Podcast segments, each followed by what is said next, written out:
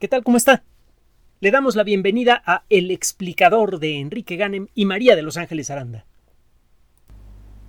El trabajo necesario para poder extraer un poquito de verdad de la naturaleza puede poner a prueba la paciencia del más pintado. Es necesario día con día, mes con mes, año con año, cuidar cada paso que se da en un laboratorio o en un observatorio o en cualquier otro lugar en donde se hace ciencia para estar para que eh, quede claro que lo que va a encontrar usted es algo válido, es algo real. Es muy fácil engañarse, es muy fácil eh, ver lo que no está allí, es muy fácil sacar las conclusiones incorrectas si usted no cuida lo que está haciendo en, un laboratorio, por ejemplo. Necesita entonces seguir un método de trabajo muy estricto, no puede dejar un solo cabo suelto, y esto, le digo, a veces puede llegar a desquiciar un poco a las personas que, que trabajan haciendo ciencia o que trabajan directamente con los frutos de la ciencia. En la década de los setentas, había terminado ya el proyecto Apolo, esto fue en 1973. El, proyecto Apolo estaba calculado hasta el, Apolo 20. Cuando estaba en vuelo la misión Apolo 17, fue anunciada la cancelación del resto de los vuelos del Apolo. Se consideró que el efecto público, el efecto de propaganda que se quería conseguir con los vuelos del Apolo había sido ya alcanzado Además, la gente en los Estados Unidos estaba más preocupada por la guerra de Vietnam, la creciente desigualdad social y todo lo que usted quiere excepto la exploración espacial. Y se decían necedades como que ¿por qué se gastan tanto dinero en viajes a la Luna si hay tanta hambre aquí en la Tierra? Y las mismas personas que decían eso gastaban de, en lo personal mucho más dinero en ir a ver el béisbol, por ejemplo, que en la exploración espacial. Pero bueno, eh, el caso es que eh, la NASA se quedó con tres cohetes gigantes Saturno V, ya, ya pagados, ya construidos, listos para volar. Dos de ellos fueron a parar a museos. Uno de ellos está en el Centro Espacial Johnson y el otro está en, en Florida. Y el tercero sí voló, sí voló al espacio. Este cohete gigante de 111 metros de altura fue modificado para llevar en la tercera etapa un laboratorio espacial que en aquella época verdadera, era verdaderamente gigante, el Skylab. Ya para ese entonces la Unión Soviética había lanzado varias estaciones espaciales y habían tenido algunas experiencias muy valiosas y otras terribles, pero eran estaciones espaciales pequeñas, las Salyut. El Skylab era una un, tubo de varias docenas de metros de largo en las que tres personas podían vivir confortablemente, bueno, en forma relativamente confortable hasta por varios meses. El Skylab fue lanzado el 25 de mayo de 1973. poco tiempo entró en órbita terrestre y empezaron a salir mal las cosas la tercera etapa del cohete, que normalmente llevaría una gran cantidad de oxígeno e hidrógeno líquidos, suficientes para activar los motores que pondrían en camino a la Luna a una nave Apolo, en lugar de eso sacaron los tanques de combustible, acondicionaron el interior del cohete con un laboratorio y para darle energía escogieron, que era lo más lógico en aquella época, lo sigue siendo en esta época, escogieron utilizar fotoceldas el problema es que las fotoceldas tenían que desplegarse en el espacio y en aquella época el, el arte de fabricar naves origami, naves espaciales cuidadosamente dobladas para que cupieran en el interior de un cohete, estaba en su infancia. En la actualidad ya somos muy buenos para eso. Ahí tiene usted el telescopio espacial James Webb, que se fue ensamblando poco a poco. Fue posible colocar una, máquina del tamaño de una cancha de tenis, eh, tenis en el interior de un cohete muy estrecho. Bueno, en aquella época no se manejaba muy bien el rollo. La cosa es que eh, durante el lanzamiento al Skylab se le cayó una coraza térmica, se enredaron una serie de cables que impidieron el despliegue de las eh, fotoceldas. Total que para cuando llegó a órbita terrestre, por la falta de la coraza térmica, la temperatura empezó a subir, llegó a ser de más de 45, casi 50 grados. Se empezaron a descomponer los alimentos, las sustancias químicas de distintos experimentos eh, eh, científicos, la película de las cámaras fotográficas, porque en aquella época todavía se usaba fotografía química. Total que parecía que la misión iba a fallar. De emergencia, como tuvo que hacer la NASA en más de una ocasión, la NASA eh, reentrenó a los tres astronautas que serían los primeros tres habitantes de la estación espacial para realizar reparaciones de emergencia. Para hacerle corta la historia, esta misión que era eh, eh, dirigida por Charles Conrad, que fue el tercer hombre en pisar la luna, el comandante de la misión Apolo 12, Chaparrito, por cierto, parece que era uno de los astronautas más simpáticos de, toda la, serie Apolo, y, y durante toda su vida fue siempre muy activo murió a los 80 años en un accidente de motocicleta y no fue culpa de él, por cierto. Bueno, eh, Conrad, eh, Kerwin y Weitz son los apellidos de los tres astronautas de la primera misión Skylab y dedicaron su tiempo, unas pocas semanas, a reparar la estación espacial. Y después de muchos esfuerzos lograron colocar una coraza térmica de reemplazo, em, empezaron a cortar los cables que bloqueaban a las... Eh, a las fotoceldas y por fin las fotoceldas comenzaron a desplegarse, cuando ya estaban a punto de quedarse sin energía eléctrica, porque solamente podían utilizar lo que quedaba en las baterías del Skylab y lo que había en, la nave Apolo que usaron para entrar en órbita. Y el caso es que una vez que se desplegaron estos paneles, al principio comenzaron a producir electricidad, de pronto hubo un parpadeo y dejaron de producir electricidad. Y em, empezaron, hace una salida espacial, este, Conrad empieza paso por paso, de manera metódica, a revisar uno por uno los componentes externos del sistema eléctrico de la nave y no encontraba cuál era el resultado. Total que al final de, de una caminata larguísima, ya frustrados todos los controladores de misión y el mismo astronauta, eh, pues eh, los investigadores, bueno, los, ingenieros, perdón, perdieron por completo la compostura y le dijeron, ¿sabes qué? Acércate a la caja en donde están los relevadores y dale de martillazos, ya que no sabe qué funcionó. Historias como estas eh, se dan en laboratorios de investigación en todo el mundo. Está usted trabajando cuidadosamente para tratar de hacer que funcione alguna cosa. llega un momento en el que se desespera usted y le da una patada. Y a veces funciona la patada, a veces, a veces las cosas comienzan a funcionar. Bueno, esto es mm, más o menos lo que acaba de ocurrir en, eh, en un trabajo publicado en la revista Scientific Reports. Verá usted, sabemos que todas las 100 millones de millones de células que aproximadamente tiene un ser humano vienen de una sola célula original, una célula fecundada. Esta célula es totipotencial, significa que se puede convertir en lo que ella quiere. En el interior de nuestro cuerpo existen aproximadamente unos 100 tipos celulares diferentes y hay varios subtipos que si hepatocitos, que si neuronas, que si eh, lo que usted quiera. Y todas esas células especializadas son descendientes directas de esa primera célula no especializada.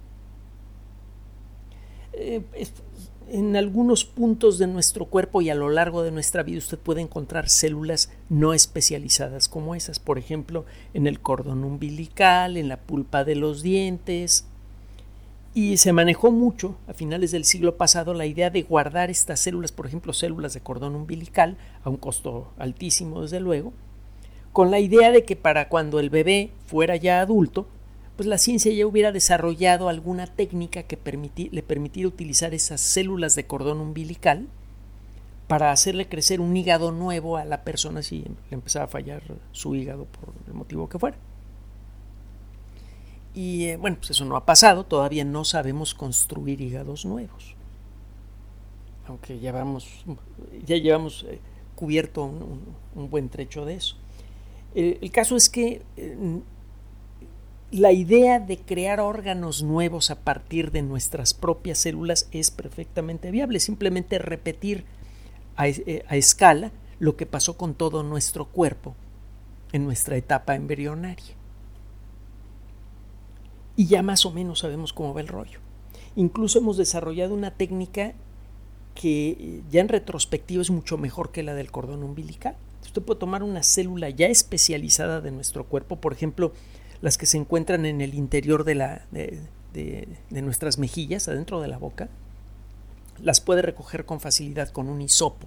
De hecho, son las células que se toman para hacer análisis genéticos. No sé si habrá visto en la tele cuando a alguien le van a hacer un examen genético por motivos legales o, médicos o lo que sea, que le raspan el interior de la boca con un hisopo.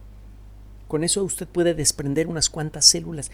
Es una forma de ver sus propias células al microscopio. Se, talla usted el interior de la mejilla con, con un hisopo Luego talla el hisopo en un portaobjetos que tenga un poquito de agua, le aplica ciertos colorantes y lo pone en un microscopio de juguete y puede ver sus propias células y el núcleo y toda la cosa.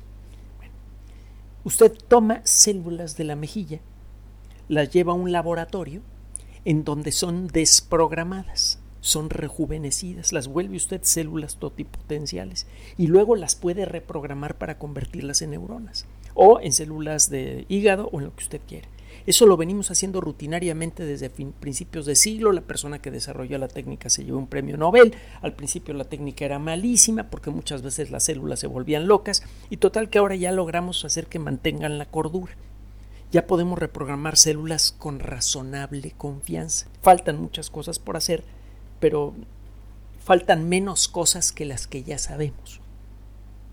Con bastante confianza podemos ir arreando químicamente a una célula, educándola para convertirla en hepatocito. Pero hay un problema, tiene tiempo que sabemos cómo hacer esto y hemos construido microhígados humanos, micropulmones humanos, para hacer pruebas con medicamentos, por ejemplo. Y se lo hemos narrado en su momento en distintos espacios. Estos eh, microórganos no son funcionales, son simples manojos de células adultas de pulmón o de hígado o de riñón, por ejemplo. Y usted puede ver si ciertos medicamentos potenciales le hacen daño y eso es un indicio para que usted decida si ese medicamento alguna vez lo va a probar usted en un ser humano de verdad. Pero no hemos podido construir hígados. Uno de los motivos más importantes es que no podemos, corrijo, no podíamos controlar la forma en la que se pegan las células. Verá, las células con las células pasa un poquito lo que pasa cuando nos estamos educando de pequeños. Si educa usted a un niño solo, no aprende a convivir con sus compañeritos. Y si tiene usted un salón demasiado nutrido con alumnos, la calidad de la educación se va para abajo. Necesita usted una densidad óptima, una cantidad X de niños y niñas por salón para que el proceso educativo tenga oportunidad de funcionar correctamente. Y no solamente la educación técnica, digamos, sino la educación social. Bueno, pues algo metafóricamente hablando similar ocurre con las células. Cuando comienzan a pegarse rápidamente unas con otras, las células no aprenden a ir ocupando el espacio que le corresponde en un órgano en crecimiento. Y no se forma un hígado nuevo cuando trata usted de construirlo. Se forma un masacote espantoso de células. Muchas de ellas quedan lejos de una fuente de comida y de oxígeno y se empiezan a morir. Eh, no aparecen algunos subtipos celulares que realizan algunas funciones importantes en un hígado sano, etcétera, etcétera, etcétera. ¿Cómo corregir esto? Pues eh, muchos investigadores vienen trabajando con esto, rompiéndose la cabeza con el problema, haciendo experimentos increíblemente complejos es escandalosamente difícil trabajar con cosas tan pequeñas. Una célula humana típica mide en promedio como 50 milésimas de milímetro. Ahora agarre usted una regla, vea lo que es un milímetro y divídalo en mil partes para que se dé una idea de, de lo que estamos hablando. Son unas burbujitas de gelatina escandalosamente frágiles. Basta con verlas feo para que se mueran. Y necesita usted manipularlas una por una para poder eh, ir construyendo un hígado. Da la impresión de que es algo imposible y el controlar su comportamiento también parece algo imposible, porque a pesar de que son tan escandalosamente pequeñas, son están entre las cosas más complejas del universo conocido. Alguna vez comentamos esto.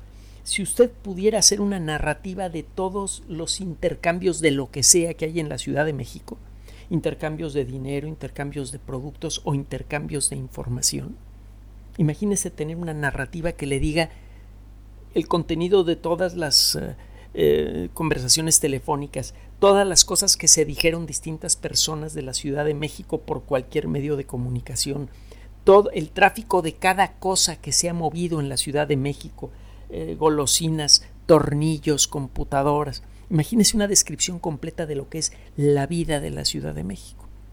Esa descripción ocurre prácticamente en dos dimensiones. La ciudad es mayormente bidimensional, la célula es tridimensional y la densidad de las cosas que hay en el interior de una célula humana es mucho mayor.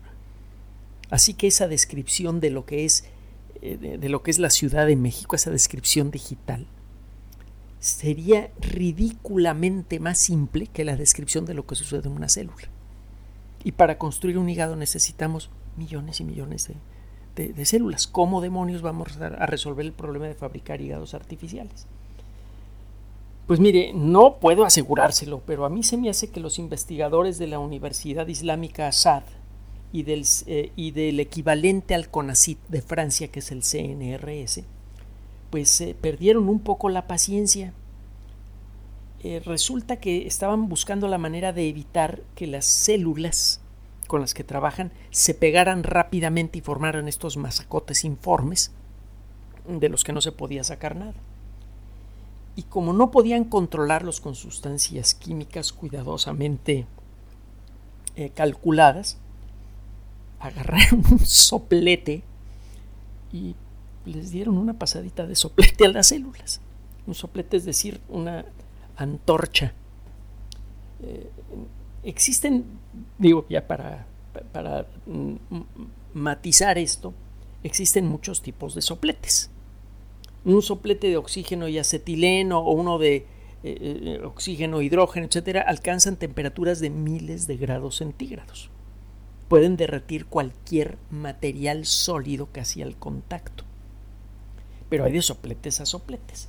Tiene tiempo que en muchas industrias se maneja lo que se llama una, eh, eh, eh, chorros de plasma atmosférico. Ese es el nombre, o plasma de presión atmosférica. Un plasma es un gas muy caliente que está hecho de átomos que han perdido cuando menos algunos de sus electrones. Este gas hecho de átomos individuales cascados, que se les han caído los electrones de, la orilla, responde de una manera muy peculiar a los campos magnéticos. Cualquier cosa que esté lo suficientemente caliente se vuelve un plasma. El Sol, por ejemplo, pues es una burbuja de plasma que tiene en su superficie una temperatura promedio de 5500 grados centígrados. Afuera, en la atmósfera exterior del Sol, hay un plasma mucho más tenue pero con una temperatura de un millón de grados centígrados. Acuérdese que la temperatura es una medida de la velocidad promedio con la que se mueven las partículas de un gas, o la velocidad promedio con la que vibran los átomos y moléculas en un sólido o en un líquido. Entonces, si usted tiene un gas muy tenue, pero los átomos se mueven a una velocidad muy grande, usted dice que ese, ese gas tiene una temperatura muy alta. Bueno, si usted calienta un gas lo suficiente para que se genere plasma, es decir, para que los átomos pierdan sus electrones. Y eh, en lugar de concentrar ese chorro de gas ultracaliente, permite que se expanda ese gas. Los átomos pierden energía, se empiezan a mover más lentamente, el gas se enfría. Pero como esos átomos se han alejado muchos unos de otros, no alcanzan a robarse electrones. Esos átomos siguen incompletos y por lo tanto siguen siendo plasma. Y los plasmas tienen características físicas y químicas muy peculiares. Por ejemplo, cuando tiene usted un plasma de baja presión, un plasma con una temperatura, digamos, de 200 grados centígrados, las partículas del plasma, cuando pegan contra un objeto, por ejemplo, una superficie metálica o de plástico, no alcanzan a calentar esa superficie mucho. Si este plasma se dispersa antes de pegarle una pieza de metal, la temperatura de la superficie del metal a lo mejor sube hasta los 80 grados centígrados. Y usted puede controlar el tiempo que la superficie del metal permanece caliente. Si usted controla con mucho cuidado las características de ese plasma de presión atmosférica, como se llama, que le está pegando una pieza de metal, usted puede controlar cuidadosamente la forma en la que los átomos de la superficie de ese metal son atacados por el plasma. Usted puede conseguir que se le caigan algunos electroncitos a los átomos del metal y eso le permite a usted pegarle otras sustancias que de otra manera nunca se juntarían con, con ese tipo de metales. Usted puede hacer tratamientos que cambian la superficie de algunos metales y les dan características nuevas con la ayuda de estos plasmas de baja temperatura. Se usan mucho en metalurgia, se usan mucho en muchas industrias. Bueno, pues estos investigadores no crea que nada más se les botó la canica. Obviamente ya eh, ellos conocen perfectamente los principios de los plasmas atmosféricos. La cosa es que estos investigadores eh, pensaron, a ver, sabemos que las, nuestras células recién fabricadas empiezan a pegar unas con otras porque en su superficie hay una gran cantidad de una proteína bien conocida que se llama integrina. De hecho es una familia de, de proteínas, pero bueno. Las integrinas. Las integrinas actúan como pegamento celular. Permiten que las células se junten y se mantengan en su lugar en un hígado, por ejemplo, y también le permiten a las células pegarse a sustancias que estén afuera de ellas. Por ejemplo, eh, si usted ve muy muy de cerca un hígado, verá que las células no se tocan unas con otras, sino que están separadas por unas fibras de proteína. Esas fibras forman una estructura esponjosa que se llama la matriz eh, o, el cuerpo, el parénquima del hígado. Las integrinas le permiten a las células pegarse de manera cuidadosa a, ese material esponjoso con forma de hígado. Bueno, resulta que las integrinas de estas células estaban muy activas. Y dijeron, bueno, si calculamos con cuidado las características de nuestro plasma de baja temperatura, a lo mejor logramos medio quemar a las integrinas de las células sin que las células revienten. Hicieron sus cálculos para estimar cuánta energía debería tener ese plasma y comenzaron a hacer experimentos. Y aquí no sabe qué pasó. Funcionó. Resulta que cuando pueden bañar a estas células con la cantidad apropiada de plasma, las integrinas cambian su comportamiento. Muchas sustancias se pegan unas con otras como consecuencia de un tipo peculiar de fuerza de atracción que se llama fuerza de Van der Waals. Otro día platicamos cómo va el rollo de las fuerzas de Van der Waals y su historia, que además es fascinante.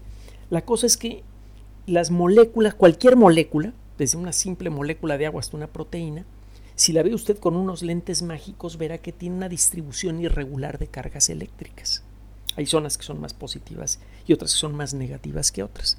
Si usted tiene dos moléculas eh, en donde hay muchas zonas positivas que se corresponden con muchas zonas negativas de la otra molécula, las dos moléculas se pegan. Bueno, las integrinas funcionan así. Las integrinas permiten la adhesión con otras cosas por su distribución de cargas eléctricas. Si usted baña la superficie de las integrinas con átomos rotos que tienen una cierta carga eléctrica, altera la distribución de cargas eléctricas en la superficie de la proteína. Y eso altera su capacidad para pegarse. Entonces usted puede controlar con soplete la forma en la que se pegan las células. Y con esto, eventualmente, podría usted dominar el arte oscuro de la construcción de hígados con nuestras propias células. Este es un paso muy importante, mucho, muy importante en esa dirección. Y bueno, seguramente este experimento, por eso este experimento fue publicado en dos revistas científicas importantes. Uno es el Scientific Reports, que eh, seguramente usted ya conoce porque la hemos mencionado en muchas ocasiones. Es una publicación, una revista electrónica que es eh, controlada por la editorial Nature y la otra parte del trabajo, la parte más fuerte, fue publicado en la revista Nature Cell Biology, una revista de la misma editorial Nature que se dedica a la biología celular. Poco a poco, y gracias a la visión de estos eh, científicos, y no me refiero nada más a los que participaron en este proyecto, sino a todas las personas que están trabajando eh, eh, con, células madre, con reprogramación celular y con sopletes, estamos integrando poco a poco un cuerpo de conocimiento muy poderoso que nos va a permitir controlar con mucha precisión lo que sucede con nuestras propias células. Y entonces sí, vamos a poder convertirnos en todo el sentido de la palabra en arquitectos de nuestra propia persona. Si usted ve algunas de las películas más viejas de ciencia ficción, por ejemplo aquellas basadas en la primera gran novela de ciencia ficción, que por cierto fue escrita por una mujer, recuerde que la ciencia ficción es eh, una rama fundamental de la literatura moderna, eh, fue fundada por una mujer, Mary Shelley. Bueno, eh, si usted ve eh, películas basadas en la gran novela de Mary Shelley, Frankenstein, verá a estos científicos locos que trabajan con máquinas extrañas que concentran relámpagos.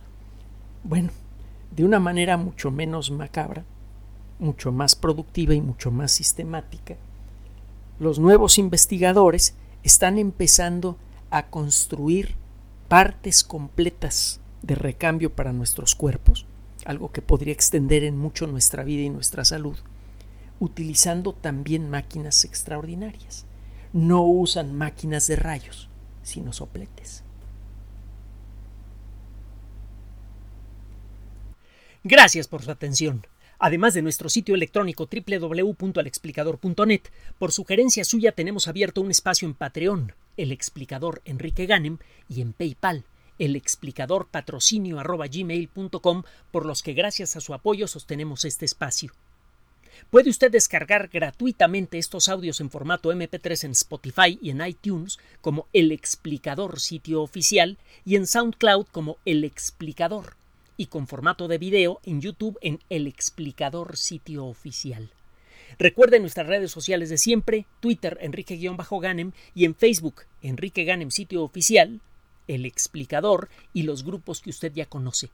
Finalmente, El Explicador siempre somos María de Los Ángeles Aranda y Enrique Ganem. Gracias.